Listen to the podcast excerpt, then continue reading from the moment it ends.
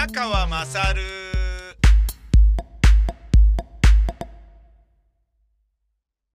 お前の母ちゃん宮川まさるですえー、老診の接種券が届いたということで、えー、とりあえず安心している私ですが、えー、決められた日がありまして、その日の朝の8時半から、えー、電話受付とインターネットの予約受付が始まると。で、まあ結構な高齢者ですから、まあ早めにね、えー、接種できた方がいいだろうと思って、ということは、まるであの人気アーティストのね、コンサートチケットを取るかのように、えー、早起きしてガンガン電話をかけまくるとか、ネットにつなぐとか、そういうことをやんなきゃいけないのかなとまあ思ってるんですけど、えー、そのために8時半だから、まあ、朝ごはん食べてスタンバるとしたら、7時半ぐらいに起きて、パソコンの前でパソコン立ち上げて待ってなきゃいけないみたいな感じになるというね。あのー、つまり、一緒に住んでいなくても、介護というものはあるんだなっていう話ですよね。緊急事態宣言でご飯を届けに行くっていうのにしても、やっぱりね、半日以上潰れますからね。その、こんなにくたびれるのかっていうぐらい、週に3回ご飯を1食ずつ届けに行くっていうだけで、こんな大変なんだっていうのを、まあ、まあ大変とかね、そんなね、あの、もう、一緒に暮らしてね、えー、下の世話とかお風呂入れたりとかそんなことをね、やっている、あの方に比べたらバカ甘いよ、何言ってんだよ、ふざけんなよ、みたいなことなんでしょうけれど、あの、自分の中ではこれでも、えー、行政のね、手を借りて、甘えさせてもらっているという感覚があるのだけれど、えー、甘えている割には意外と 意外と大変だぞっていう、意外とあの、仕事をね、えー、断ったり、ちょっとスケジュール変えてもらったりとか、そういうことをやらないといけないっていうね、うん、だこうやって思うとね、あのー、ね、長生きするということは、ある意味子供に迷惑をかけることでもあるということを認識しながら生きなければいけないと思うと、だ健康でなるだけいるようにしようとか、で、今の段階から健康を心がけておかないと先々せがれに迷惑をかけるとか、そういうことを考えながら生きなければいけないのかと思うと、セカンドライフがどんどん憂鬱になってきますよね。もうなんかもうちょっと、なんかね、守備欲いかんものかなと思いますね。守備欲っていうのはね。あの、すごいもうあなたのことなら何でもやるから、全部私に任せでっていう、あの、遺産目当てでも何でもない若い女性がね、あの、列をなしてね、私たち50人の中から選んでくださいみたいな感じで、オーディションしてくださいみたいな感じでやってもそんなダメですよね。あの、紀州のドンファンがもう、えらい目に合ってますからね。いや、まあ、合ってますっていうかわかんないですけどね、まだね。うん、ちょっと余計なことをね、考えるもんじゃないな。うん。ともあれね、えー、死ぬことも許されないのがね、日本の医療なので、いろいろ考えると、これ合ってんのかなっていうね。まあ確かに死ぬよりは生きた方がいいだろうけれど、日本の医療ってとりあえず、生かす生かす生かすってことを考えるけど、それ本当に本人幸せかと、それ本当に家族は幸せかっていうことを考えるとね、ちょっといろいろね、胸が締め付けられるような思いしますよね。そんな、えー、私の老親のに接種券が届いたので、早起きするのは、あの、自分が頑張ればいいだけなんですけど、えー、先日ね、えー、お、あの、せがれを連れて、せがれが転勤になりましたから、行く前に挨拶ってことで行ったんですよね。で、ああ、よかったっつってね、あの、行く前にね、会えてよかったよかったっつってね、親は喜んでくれてよかったんですけど、でね、ちょっとあの、何かの足しにしてちょうだいっつって1万円をね、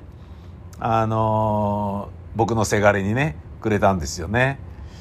で、まあ、何の、なんかのね、役に立つかとかわかんないんだけど、これ持ってって、っつって。あ、そうですか、ありがとうございます、っつって、まあ、せがれがもらってたんですよね。で、そのせがれと俺と、父と母で、おじいちゃんおばあちゃんってことね。で、えー、俺が買ってった、えー、和菓子をね、コーヒー飲みながら食べるってことをしてたんですけどね。で、まあ、どこに行くのとかね。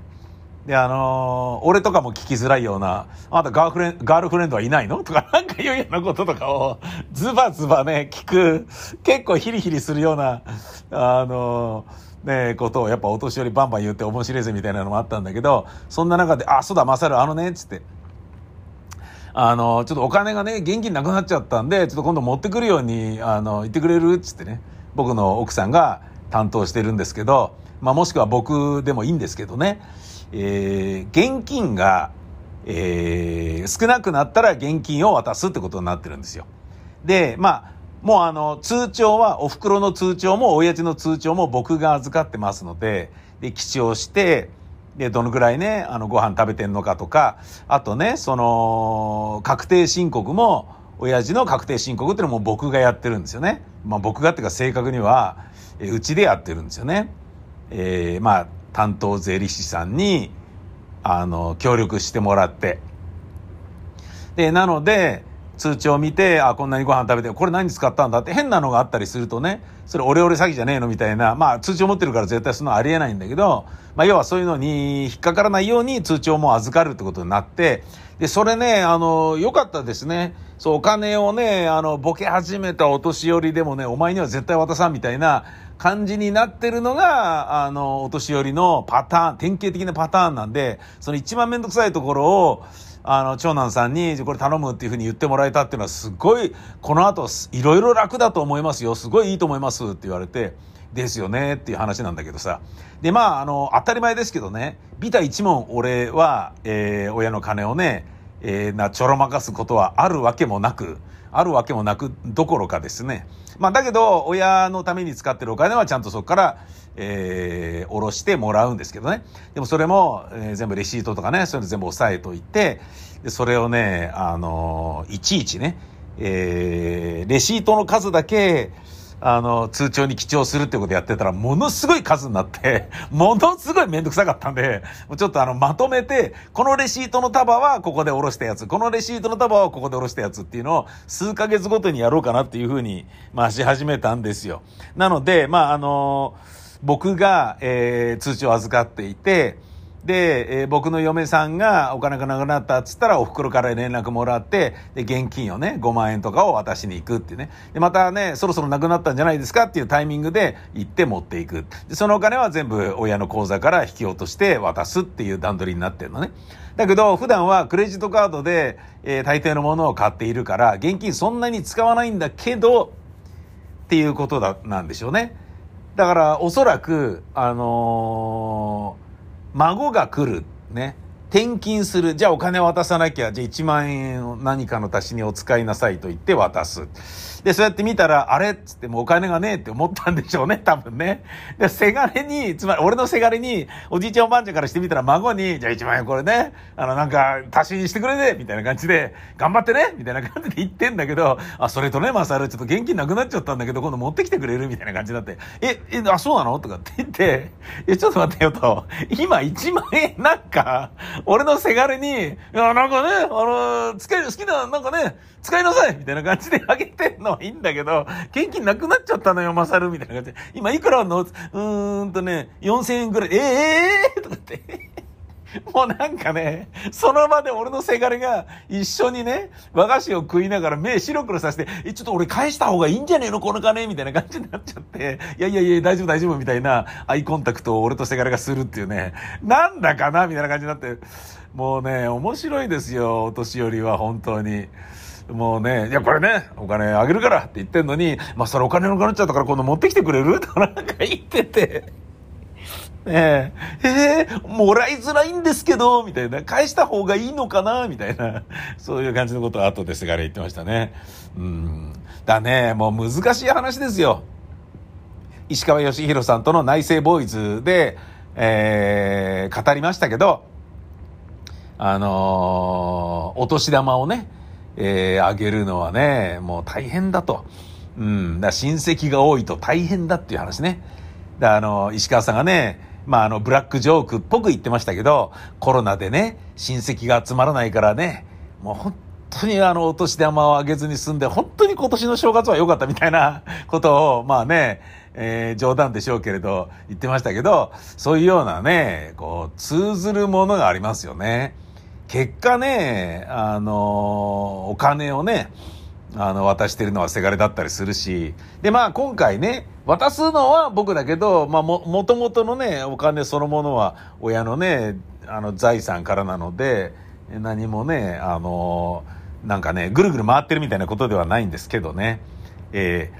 ー、なので、お金はあるけれど、えー、認知症になると、ね、そういう風になっちゃって、いろいろ大変だなっていうお話です。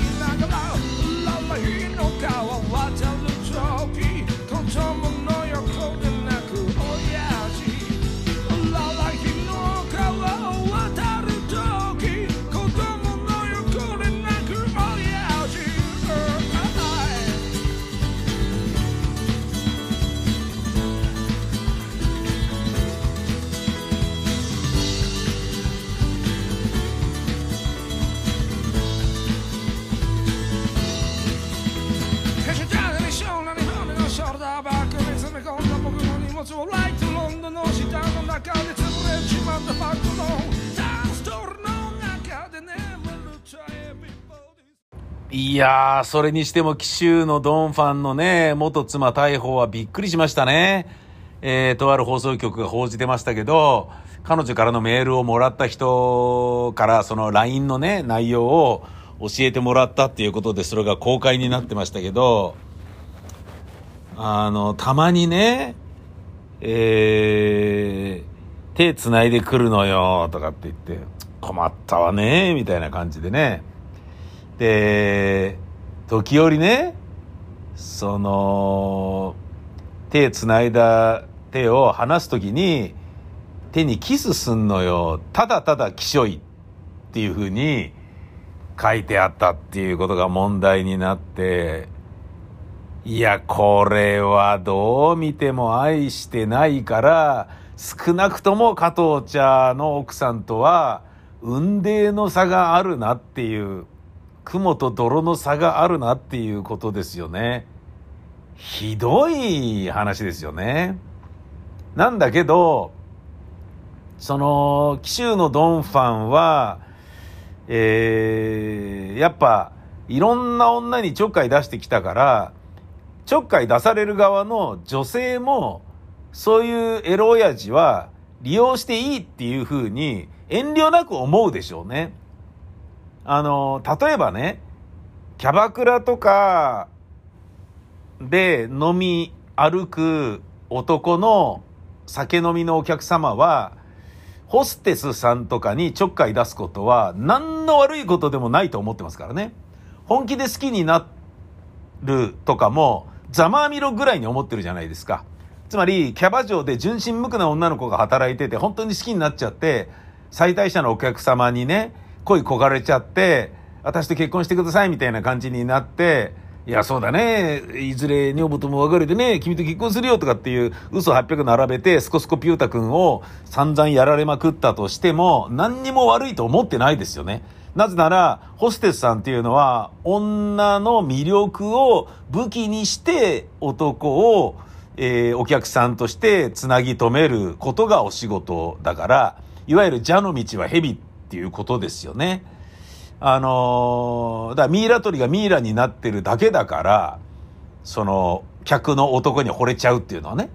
そんでスコスコピュータ君やらせちゃうとかっていうのは本当にひどい話で、だけど、まあそれをね、分からずに働いてる奴が悪いんだっていう側の男のね、ひどい論理があると思うんだけど、いや、それはね、やっぱホステスさんとかキャバ嬢っていうのは百戦錬磨だから、好きなふりしていかに貢がせるかとか、いかに、あの、指名させるかとかっていうことなので、それで言ったらね、あの、本気になっちゃう女性側が悪いっていう見方は、やっぱりまだされる可能性があると思うんですよ。で、っていうのと同じように、これまで散々ね、紀州のドン・ファントマンまで自分で言って人から言われてね、越に言ってるようなお年寄りであるならば、金目当てに近づく女性がいたって何ら問題ではないし、おかしくないよね。っていうことは、好きでも何でもないし、セックスもすることないけど、だけど、あの、結婚したら月100万円もらえるっていうことで、えー、結婚するっていうふうに、え、あんな道を選ぶ女性がね、100%そろばんづくで、そういう考えでいたとしても、何もおかしくないもんね。で、手でしごいてあげたけど、全、それでも行かなかった。もう年なんだよって言って、そうか、と言って、うなずいていたっていう話。セックスは一回もしたことがありません。ね。ただ、やっぱイチャイチャしようっていうことはありますけど、えー、あの、ほとんどしたことないんですよね、つって。だけど、あの、ちょっと手でやってくれって言われて、やったんですけど、それでもいけなかったんですよね、とかっていうのを答えてる。ね。もう年なんだよ、と言ったらそうか、と言ってました。悲しいお話ですよね。だから、何ですかね、その、月100万を何ヶ月間か3年ぐらいだからもらってたわけでしょ ?3600 万もらってたと。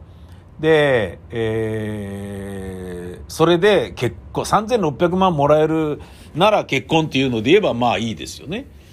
だけど、そうじゃなくて、もっと欲しいというふうに思ったわけでしょ。だから、あの、まあ、警察がね、逮捕した通りの事実だとするならば、だから殺したっていうことで言うと、えらいことですよね。まあ、当然ね、そういうことを考えながら付き合っていたというか、結婚した、ね、もうそ、そもそも近づいてったっていうことだろうから、そうやって考えるとね、あの、お金がすごいいっぱいあるのも考えものだし、女を遊びまくった挙句にね、それがね、しっぺ返しとして自分に返ってくるっていうような、ね、ことなのかもしれない、因果応報というような見方もね、ドンファンに関しては言えるのかなとか、まあ、亡くなった方にね、ちょっとひどい言い方になっちゃいますけど、かもしれないなと学習できることは、なんか、まるでおとぎ話のね、完全懲悪の世界のことのように、あの、たくさんあるなというふうに思いますよ。ということで言うならば、えー、まあやっぱりね、あの、愛人はいっぱい欲しいとか、えー、そういうことは思わない方がいいってことか、やっぱやだ、欲しい。